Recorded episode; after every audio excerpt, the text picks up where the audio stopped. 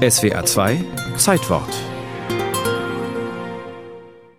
An einem Winterabend des Jahres 1926 hörte man auf dem Kanal von Studio Bern plötzlich nur noch ein Brummen. Ein Kurzschluss hatte die Übertragung aus dem Konzertsaal in Solothurn unterbrochen und auch im Saal selbst waren die Lichter ausgegangen. Da bat die Ansagerin den Kapellmeister, dem Publikum etwas Mut zuzuspielen. Der Maestro begab sich an den Flügel und intonierte das Lied Zit isch do. Da ging den Radioverantwortlichen ein Licht auf und so wurde Zit isch do für 40 Jahre zur Erkennungsmelodie des Deutsch-Schweizer Rundfunks. Was als pragmatisches Interludium begann, entwickelte sich schon bald zum Marken- und Erkennungszeichen der einzelnen Radiostationen. Mit der Machtübernahme der Nationalsozialisten im Jahre 1933 wurden viele Pausenzeichen deutscher Sender nach der Melodie von Üb immer Treu und Redlichkeit gleichgeschaltet. Nach dem Krieg schlug sich der Wille zum Neuanfang auch in der Wahl der Pausenzeichen nieder.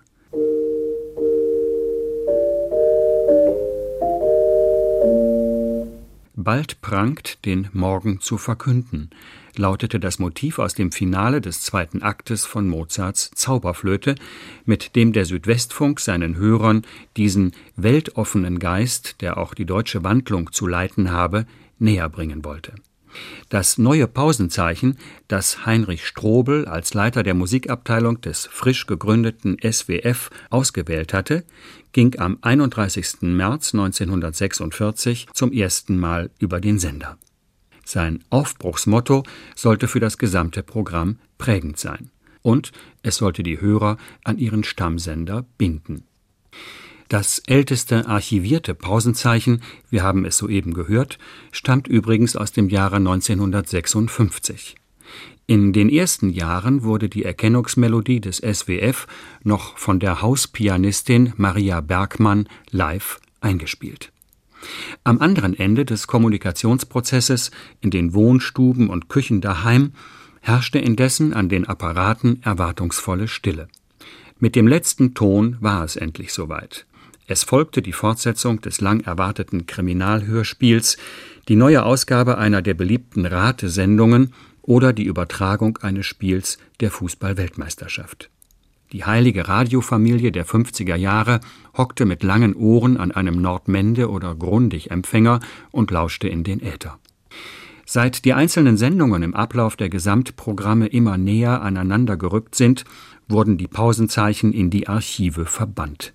Die Corporate Identity wird heute über Jingles und Trailer hergestellt. Mit dem alten Pausenzeichen ist indes nicht nur das Zeichen abhanden gekommen, sondern auch die Pause. Für die Programmmacher von heute bedeutet jede Sekunde nicht gefüllter Sendezeit ein großes schwarzes Loch. Schlechte Nachrichten für Dr. Murke. Doch der Inhalt der gelben Keksdose auf seinem Büroregal in der der Literaturredakteur des Nachkriegsradios die herausgeschnittenen Tonschnipsel mit dem Schweigen seiner Gesprächspartner aufbewahrte, kam schon in Heinrich Bölls Kurzgeschichte Dr. Murkes gesammeltes Schweigen nicht über die Gesamtlänge von drei Schweigeminuten hinaus Während die gelbe Keksdose heute im Archiv der Rundfunkgeschichte langsam vor sich hinstaubt, sitzen die Techniker an Digitalschnittplätzen und schneiden aus Sekundensequenzen Nanosekunden heraus. In beschleunigten Zeiten rast selbst der Stillstand